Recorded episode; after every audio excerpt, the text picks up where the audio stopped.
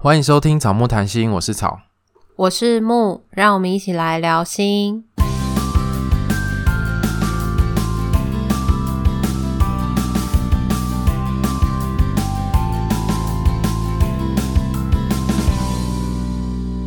如果你喜欢我们节目的话，请到 Apple Podcast 给我们留言跟五颗星，赶快来留言哦！大家不要再害羞了，潜水很久的，快出来！因为这集有好康的要告诉大家。好，那我们今天呢，就是收到 KKTV 的邀请，观看一个跟心理有关的台剧，那剧名叫做《记忆辅导》。大家应该在其他的平台上面有看过，就是有别人推荐这一部剧。没错，草木也收到邀请喽，觉得很开心。对耶，KKTV 呢是一个合法营运的串流平台，可以收看很多种类型的戏剧，包括日剧、韩剧、台剧、动漫等等都可以看。那 KKTV 这次很大方呢，就是要提供十组序号，让我们的听众跟我们一起看剧。如果得到这组序号的话，其实不只可以看记忆辅导了，里面所有的剧都是可以看的。记忆辅导的话是每周五会在 KKTV 的平台播出，每一集二十分钟，所以中午吃饭看刚刚好。总共有十四集。第一集的时候，其实我觉得对我们来说就是丢下了一枚震撼弹。对，好，因为我看了两集，然后默看了一集，可是其实这个故事好像有一点。好像科幻的 成分在里面，嗯，然后你看一集看两集会有点不知道它到底要讲什么，在演什么这样子，所以我们到现在目前有还不知道剧情会怎么走。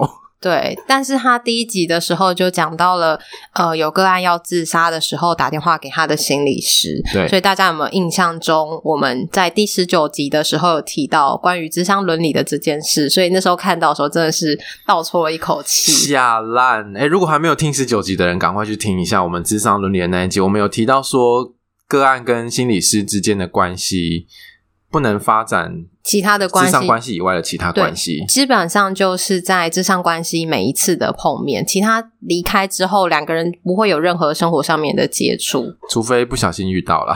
对啦，就是除非这个可能，但其实就是要维持那个治疗的关系，因为这个很重要。对，可是在这个剧里面，那个心理师就把自己的联络方式给了那个个案，个案在想自杀的时候就联络了心理师，然后心理师就应该是半夜吧，半夜半夜跑到顶楼去要把他拉回来，这样。嗯，所以我们看到的时候就觉得天哪，好可怕哦！所以看起来这部剧有很多很我们可以讨论的地方。对，那我们在这个记忆辅导，因为现在还在连载当中。那如果它已经整个播完结束之后，我们会再做一集来讨论这部剧。嗯，KKTV 要赶快谢谢我们，没有啦。所以大家可以关注。我们的节目，然后也可以跟我们一起看记忆辅导。如果你在看这部剧，有一些不了解或是有些好奇的地方，都可以私讯给我们。我们会在节目播出完之后，再来做一集来讨论这个部分。然后它里面有一些主题，除了跟心理议题相关的，也会有爱情的各种样貌，然后还有一些潜在的黑暗人性跟欲望等等的主题。所以我们要来告诉大家，怎么得到这个序号。第一步，请先来追踪草木谈心的 IG，然后我们会在这一集下面的贴文呢，告诉大家要怎么样抽奖，要留什么东西。然后我们抽奖的时间是在十二月四号，礼拜五的中午，中午十二点。前截止，所以在中午十二点前留言的人呢，都可以获得抽到序号的机会。请大家，如果你有留言要参加抽奖的话，要记得看私讯跟 IG。如果你没有来私讯跟我们领序号的话，我们就会在六号礼拜日的时候抽出第二波。然后这个序号是可以看到明年的一月三十一号。大家可以看两个月免费的，里面所有的剧就随便你看这样子。嗯，然后赶快多看一点，然后再推荐给我们有什么好看的。好，那我们就要开始今天的节目喽。在十一月份的时候，我们跟其他的 Podcast 有合作，分别是说说心里话，还有心理师想跟你说，还有无所事事。对，无所事事的合作有一集有在我们的节目上。然后说说心里话，跟心理师想跟你说的节目都在他们的节目，所以大家如果想要听我们跟别人的合作，记得要搜寻他们的节目，然后也可以在我们的 IG 上面看到相关的资讯。嗯，为什么这些节目都没有出现在我们这啊？因为因为我们很废。应该是说，因为我们两个就是下半年好像有越来越忙的趋势，所以其实跟别人合作的时候，我们其实有点没有办法同时准备两集，加上自己每一周要准备的那一集，所以我们就只能先跟他们说抱歉，我们只能有一集在他们那边。我们不是故意的，不是不想把别人节目放在我们这，想先跟大家解释一下。你会不会越描越黑啊？因为我们心力上没有办法准备这么多，对，真的，而且你知道四个人一起录，你知道那个很难剪，所以我觉得那个 心理师想跟你说的福福超厉害。我们那时候录了快两个小时，诶，就录音加闲聊，然后超级久，嗯、就录一录就又聊到别的话题。他剪了四个小时，然后有呃，他剪两个小时有四轨，对，然后最后保留了一个多小时，这样子很可怕。对啊，所以我们是没有时间剪那么多啦。所以大家有发现我们最近都有在努力场控吗？我们现在每次那个录音都有计时，对，然后那个闹钟会提醒我们，所以大家如果等一下听到闹钟的声音，就是我们时间到，要跟大家说拜拜喽。录太久的话还要剪，就会很很长，所以我们想说，如果可以的话，我们就让时间稍微的控制一下，反正大家每周都会听到我们的声音。对，那我觉得也很开心，可以跟不同的 Podcaster 一起录音，就感觉好像又交了很多朋友。像是我们最友对我们最近呢，就跟那个心理师想跟你说录音嘛，然后那个叔叔送了我们书，对，他送我们书，他人好好，他是三本书的作者哦，他是一个畅销作家。对，他送了我们从此不再压力山大，练习不快乐，练习不压抑。我把书拿来给草的时候，他就拿来垫麦克风，因为我们麦克风太低了，然后我们人又长得太高。所以只好把叔叔的书拿来垫在下面，不好意思，我帮你们踩在下面了。然后那个什么合作的 logo 还超长在他们头上，现在又把他的书垫在下面。好了，我们是好朋友才会这样子玩哦。对，跟我们的书，我们之后看完有机会也会再跟大家分享，比较着重是在关于情绪的主题上面。嗯，所以如果大家对于苏苏的书有兴趣的话，也可以去书店翻一翻，也可以买他的书来看。那我们就回到今天的主题喽。我们今天要谈的主题是性骚扰。因为我们之前有收到一个听众的来信，他说他一个很很之前，很抱歉，很之前，真的很久没有。可是我们因为我们有先回信给他，告诉他大概可以怎么做。可是我们就有承诺他说我们要做一集比较详细的来讲，这样。所以我们今天就来兑现我们的承诺。然后大家都发现奇怪，为什么我们都是很之前？对啊，因为中间那个读书会真的卡太久了。嗯，就有些读书会，或是有些觉得好像比较重要，需要先往前，或是有些有些有时效性的东西，对对对对，就要往前这样。好，那我们这个听众呢，他就是跟我们说了，你要先前言那个吗？就是如果还没有听过无所事事那一集的话，嗯、好。那我们在第三十五集的时候，其实有跟无所事事一起合作谈过性骚扰的迷思。那内容大概就是，比如说遇到性骚扰是因为穿太少吗？那男性会不会遇到性骚扰呢？受害者的反应会不会太大惊小怪了？明明就还好，或者是那被性骚扰了为什么不反抗？这一集之前会先跟无所事事合作，那一集是为了这一集，我们想要在讨论性骚扰的。呃，如果你的朋友遇到性骚扰，我们可以怎么陪伴他的时候，之前我们需要先对性骚扰有一些认识。对，所以如果你还没有听第三十五集的人，建议你先回去听那集，超好笑的。那一集大家听到只一直想到丝毫丝毫的假屌，丝毫房间有一根假屌。你你给你念好，那这封信呢，是这这位听众他就写来告诉我们说，他因为他身边有个朋友，那他在当国际志工的时候，在住宿的地方附近会常常有一群人出去晃一晃，那就跟附近的一间老板、一间店的老板认识。要离开的时候，他想说，那就是跟那个老板买一下伴手礼，一群人一起进去店里要买东西。后来老板就单独问他说。要不要进去后面的仓库？有更多的种类可以看，这样。然后他就想说，跟老板还蛮熟的，就想好啊，那就进去。就没想到老板在后面的仓库，可能只有两个人的状况下，就强吻了他。那他的朋友就非常的害怕，边哭边往外跑。那从此以后，他到比较黑暗的地方，或是被用力抱住的时候，都会唤起他脑中的那个恐惧的感觉。那会一直想起。那个时候的害怕、无助，还有惊恐，各种纠结的情绪。那这个听众呢，他写信过来是其实蛮想要帮助他的，可是因为他朋友不想要去咨商，那他就想说，那如果以一个朋友陪伴他的立场，他可以怎么做？所以来写信来问我们可以怎么做。嗯，我们有先回信给他了，然后我们想说在录节目之前，先让大家认识性骚扰，所以我们今天要来讨论，如果是听众的话，他可以怎么陪伴他的朋友。首先，我们想要说的是，嗯，觉得性骚扰会带来的情绪感觉其实蛮复杂的。像他刚刚上面有提到的害怕、无助、恐惧之外，我觉得还会有一些，在这个故事里面可能会有一些自责的地方。嗯，会觉得说，为什么我当时要这么单纯，他叫我去里面看更多的东西，我就进去，我没有起疑心，嗯，对，就会有一些责怪自己，或者是有一些懊悔吧。嗯，就如果我当初不去的话，可能就不会发生这种很多这种事情。如果怎么样，现在就不会怎么样的这种对。可是语句出现，可是千金难买早知道。对，可是在，在呃遇到骚扰的情况下，很多时候。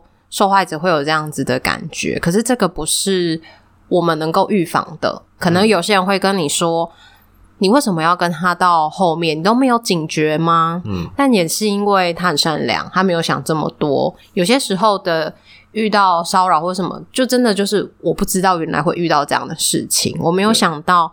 我信任的人会对我做骚扰的动作，嗯，所以我们我们想要跟所有被性骚扰有相关经验的人说，其实会发生这件事情不是你的错，对，嗯，是别人为什么要性骚扰你？嗯，所以你不要再拿这些为什么的事情来鞭打你自己了，对。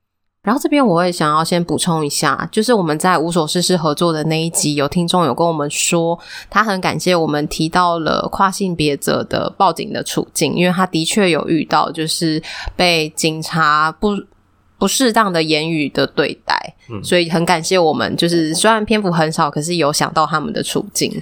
对，那其实跨性别者在在这个社会上也蛮容易遇到性骚扰的，尤其是男跨女。嗯，其实也蛮容易遇到性骚扰的。那如果他去求助了，有时候比如说报警，或是去医院，或者寻求专业的协助的时候，有时候也会被不公平的对待。因为你光要讲被骚扰这件事情就不容易，然后你还要先讲一个关于自己的身份，对，就是非常的困难。对，而且人家会想说，你明就。比如说，如果是男跨女，他说你明明就男的，你你明明就可以自己反抗，然后你又不是真的女的之类的。可是又会讲到我们上一集讲到的，就是反抗不是他要不要做，而是有的时候在那个当下情绪的反应情况下，他做不了。对，然后他也会害怕。嗯，没有没有马上反应过来，因为会有可能几秒钟的惊吓或呆滞的状态。那都是很正常的人类的反应。对，所以在这个复杂的感觉里面，要恢复其实会需要一些时间。然后，这个除了你的情绪跟感受上面，有的时候会有一些生理唤起的情绪。嗯，所以当这个。被性骚扰的人可能会在经历过相似的场景的时候，就会想到当当时候被性骚扰的那种感觉，比如说到暗的地方，或是到很像仓库的地方，或者是拥挤很多人的地方，可能都会有那种好像很不安全，那个过去的感觉又重新被唤起的感受。因为在那个情况下，就是印象太深刻，所以对于那个环境，有的时候对于那个灯光，对于那个气味，是会变得更加敏锐的。嗯，而且那种很惊吓的情绪反应，常常就会让你印象很深刻嘛。嗯，有的时候会很像是一种烙印，嗯，就是你不想记下来，可是它其实就烙印在你的身体，烙印在你的情绪里面，就留下一个痕迹。嗯。当你已经有这样的经验，然后你发现有某一些情境特别会唤起你这些经验的时候，其实你可以大概去做一个辨别，可能哪一些情境你容易被唤起，那就是可以先避免去那些场所，或者是你到你感觉不舒服了，就可以赶快离开现场。如果是听众的朋友，就可以像草刚刚的做法，嗯，先去了解自己可能在哪些场景会有些不舒服。那如果是我们的听众要陪伴他的这个角色，也可以知道说，如果当之后你们在相处的时候，有一些可能比较暗的场所，可能就可以先提醒他那边会比较暗，或是需不需要有人陪等等的。嗯，其实有人陪是不是会好很多啊？嗯，我觉得会，就是会有一个比较安全感的感觉，而且其实那好像是一个帮自己做一些准备。嗯，因为在遇到骚扰的情况下，是一种没有准备的情况下遇到骚扰，可是。事后之后，如果有些准备，可以让自己有一些控制的感觉。例如说，你知道等一下进到黑暗的地方，你可能会觉得不安。那我还要进去吗？我其实可以帮我自己做一个选择，嗯，或者是说我非得进去不可。那我没有其他的替代方式，例如说手机开灯，还是说我找朋友陪？嗯，那朋友陪的话，他可以怎么让我觉得安全一点？嗯，例如说我需要抓着他吗？还是说？呃，他可以怎么样的陪伴让我觉得是安全的？嗯，可以有一些讨论跟准备，降低进到那个环境的时候不安的感觉。好像过去受害的时候是一个人，然后自己很难反抗，或者是自己没有办法阻止这一切恐恐怖事情的发生。可是如果是两个人一起进去的话，或者是多人一起进去的话，这样就你就知道。进、那个、去前是安全的，对对，你进就算进去了也是安全的，不会像以前是那个很恐怖的事情，嗯、好像又会再度发生的感觉。在进去的时候，那些感觉会再浮现，也很正常。嗯，对，所以呃，可能心里面也是要有一个准备，这些感觉可能不时的都会出现。可是这些出现，当你有机会去接触它，有机会让自己去消化这些感觉，那个不舒服的感觉其实会慢慢下降。嗯。对，他在呃信里面的时候有提到说，每当遇到类似的场景的时候，心中就会有一些害怕、无助。惊恐的感觉，然后这边的话，我会想要分享，就是我们刚刚有提到说，它是一个生理唤起的感觉，你不是脑袋觉得可怕，有的时候是你的身体会觉得很害怕，你身体其实都记着那个害怕的感觉。对，就有一本书我没看过，但我知道那个什么，那本书叫什么？身心理的伤，身体会记住，你知道那本吗？嗯，我知道，就是类似那种感觉，就是有的时候我们脑袋上知道。我现在安全了，没有那么可怕。可是身体还是会有一些反应，让你马上连接到现在会很恐惧。嗯，诶，你是不是要分享一个经验？嗯嗯嗯，在之前节目的时候有稍微跟大家提过，之前有遇到车祸，然后车祸的。相关我的情绪故事，我就会在下次节目跟大家做分享。然后那个分享会是想跟大家分享我怎么去面对那个情绪的历程。今天会想要说的是那个生理唤起的感觉，因为那时候车祸的时候，呃，我是第一次坐救护车。然后我是自己一个人上救护车，因为在我的人需要留在现场处理车祸后续的事情。我只记得我在救护车上面，然后身体非常的痛，因为我那时候是脚被撞到，然后骨折。我当然不知道是骨折，我知道我脚非常痛。救护车开很快，然后我在上面，不是我能控制，我眼泪一直流。嗯，然后上面的人还有给我卫生纸，他没有帮我擦，就是他就一直不断抽卫生纸给我，就印象很深刻，在救护车里面的那个场景。然后我就自己一个。待在急诊室，然后还要自己拿健保卡出来什么的，因为就自己一个人嘛，进去之后可能开始要做一些相关的检查跟程序。嗯，那时候大概因为是骨折，所以有好长一段时间是没有骑车的，大概应该有两三个月。嗯，然后到某一阵子开始骑车之后，因为大家知道在骑车或开车的时候，在路上很常会遇到救护车，然后我发现我听到救护车的声音，我会不自觉，我眼泪会一直流。嗯，对，不是我能控制，可是我在。就是戴安全帽，然后就发现眼泪会一直流，而且是背脊发凉。嗯，就是我的背会觉得很凉，然后会觉得心跳变很快，然后眼泪一直流。嗯，所以那个好像就是被唤起了当时车祸在那个救护车现场的那个感受。对，而且就是你知道救护车的声音就是很急，对，然后又很大声，又很大，然后那个心情上面就会觉得很不舒服。对对对对，对，你就知道不是你在上面，可是。你的感受还是很不舒服，就会让你想起是你在自己在上面的那一段回忆的那种感觉，就会觉得很难受，持续了好一阵子。然后这个也是我好像某一次跟你讲的时候，你才会觉，你才知道，想说这么严重。对啊，而且眼泪一直流，我今天好像是第一次听到欸。对啊，因为我那时候好像也没有特别的觉得说这件事情是好像有一点严重。嗯，对。然后我那时候是随着这样每次。接触的时候，我其实，在心里面，我就会告诉自己，我现在没事。我也知道我这个感觉很不舒服，然后我也是透过调整呼吸的方式去，因为生理的唤起不是我们能够控制的，嗯，对。可是可以透过调整呼吸的方式去慢慢安抚自己的情绪状态，让自己在生理，嗯，让生理的那些不舒服、嗯、心跳加快，可以慢慢的比较恢复平静，嗯。然后现在就比较好一点。现在你听到救护车还会吗？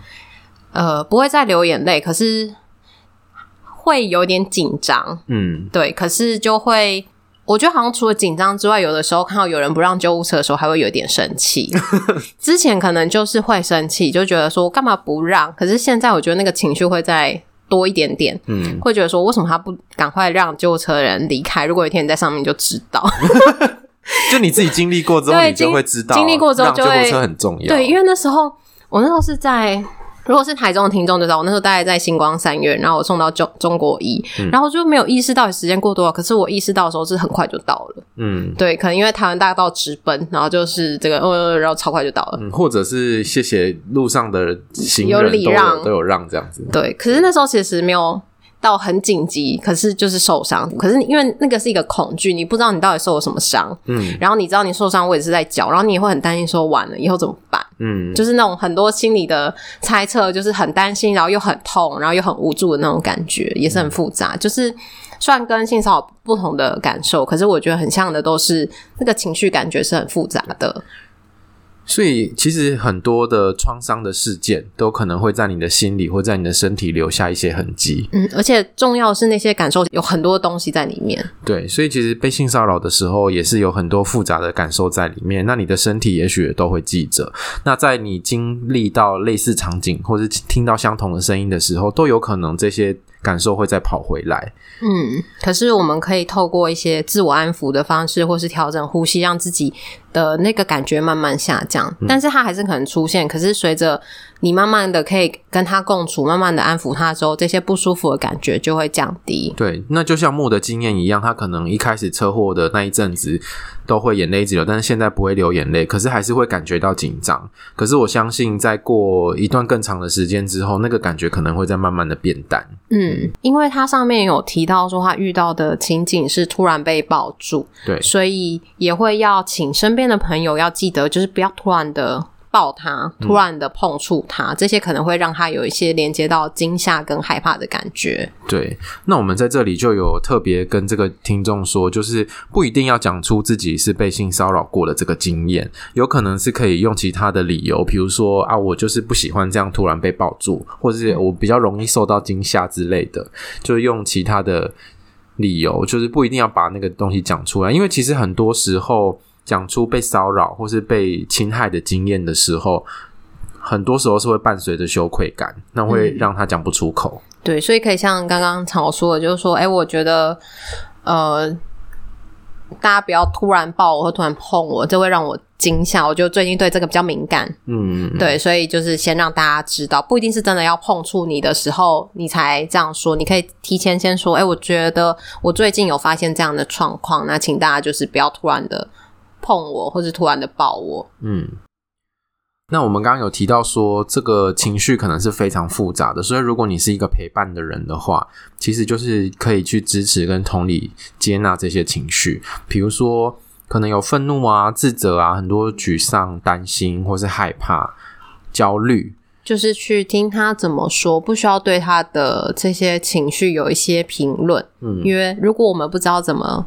回应的话就是听就好了。对，而且这些情绪可能会反复的出现，他可能这次讲完情绪并不会消失，他可能当下好一点，可是可能明天他那个情绪又来了，那这也都是正常的。嗯、但其实就是只要倾听，然后接纳这些感觉就。因为我觉得最容易会出现是别人会跟他说你想太多，嗯，或是责怪他说，按就你当初自己要。跟他去到仓库的、嗯，所以这些话其实是不适合出现的，或者是会说，你就不要再想这件事情了。可是这个想也不是你能够控制的。对啊，你越想这些感觉不要出现，它就会越出现。就那个嘛，白熊理论吗？你知道白熊理论吗？不知道，就是说你现在心里不要想着白熊，嗯，你就你就，你就会一直出现白熊，嗯，对，就是跟你说你不要做什么事的时候，你就会越去想到那件事，就是一种接纳的感觉。这些不舒服的感觉会出现很正常，可是它会慢慢的好转。去看到它，不要去抗拒它，或是压抑它。对，所以只要这些情绪得到适当的宣泄，这个情绪会慢慢的过去。嗯，那如果就是这些情况已经严重影响到生活，例如说会做噩梦，常常做噩梦，然后突然会心情很低落，然后那个低落很长的一段时间啊，然后生生活上面饮食、睡眠都会受到影响的话，可能就会建议要到身心科寻求相关的协助。对。然后这个期间可能可以抓个大概多久？就是如果它持续多久，可以就先到身心科寻求协助，嗯、就是大概一个月上下吧。因为其实，嗯、呃，不管医疗的诊断时间是多久，但我觉得如果持续了至少一个月的话，我觉得其实都是会让当事人很不舒服的。嗯、那就可以试着寻求其他的协助，看看是不是可以让这个情况稍微的好转。嗯，持续一个月。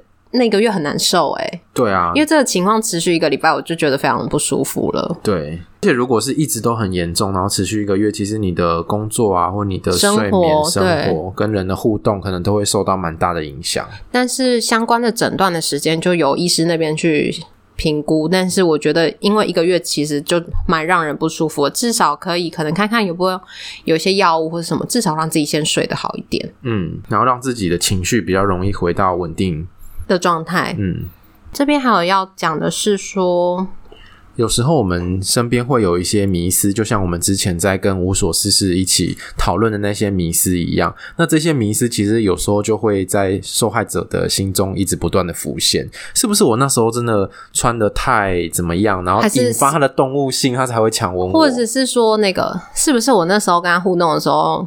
做了什么事让他有一个误会，他可以这样对我？对，是不是我释放什么不适合的讯息？可是我们想说的是，这些感觉或是这些想法都会浮现，很正常。可是你可以告诉自己，就是哦，有这些感觉不是我能控制，这些可能是社会或者是文化会告诉我们的东西。但是我没有这样做，常木也告诉我我没有这样做。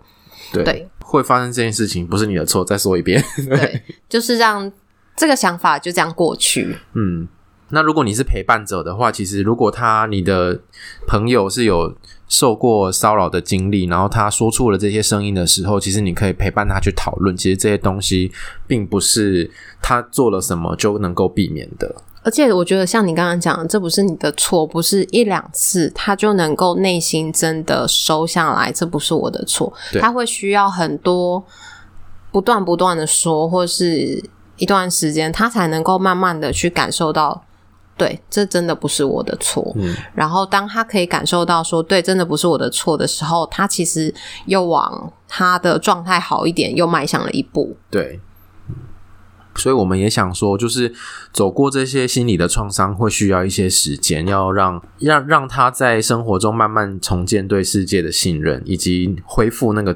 控制的感觉，嗯，嗯，我觉得或许不会完全恢复到本来的状态，对，可是至少是不会影响到生活，嗯，对，就像我我的故事一样，就是我不会像之前一样听到救护车的时候没有什么感觉，我现在还是会有一些感觉，可是它不会严重的影响到我，对，所以这边可能也是要让大家知道说，要回到本来的状态，可能不一定有机会，嗯，有机会，但是不一定百分之百，可是。如果不能够恢复到本来的状态，我们也需要跟现在新的状态有一些共处。嗯，哦，我刚刚还突然想到一件事情，就是有时候我们讲出被性骚扰或被性侵害的经历的时候，身边的人就会说你要去报警，然后你要去寻求什么什么的管道，嗯、你要去让那个人受到制裁什么的。可是很多时候那个。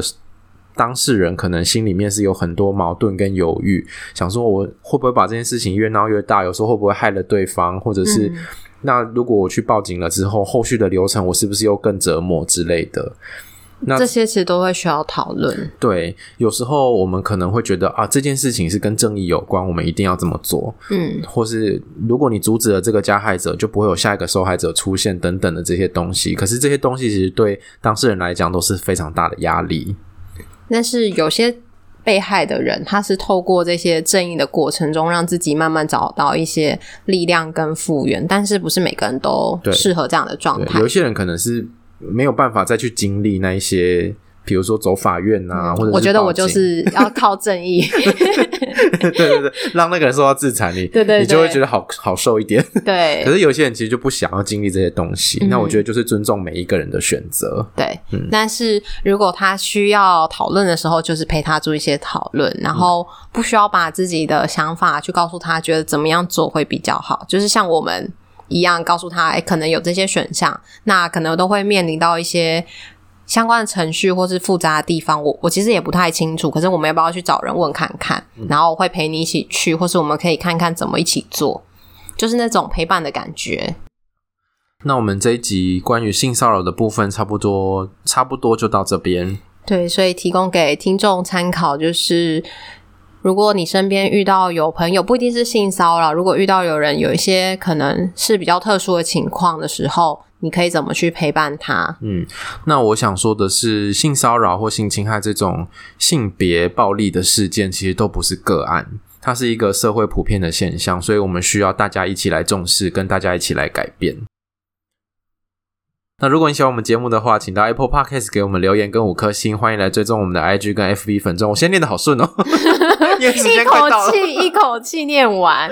好，我们现在有开启了抖内的功能，大家可以到。个人档案点选网址就可以找到董内的连接。你好不顺哦。对啊，我你刚刚讲完之后，我真的好卡哦。好啦，欢迎大家施肥，让草木茁壮。那今天就到这边喽，拜拜。等一下，等一下，欸，还有什么？就是再提醒大家要记得，就是到我们这一集的 IG 贴文里面去留言，然后可以抽 KKTV 记忆辅导的序号。好，记得来留言哦。如果想看剧的话，对，嗯，明年一月三十一号。对，到这边喽，拜拜。拜拜。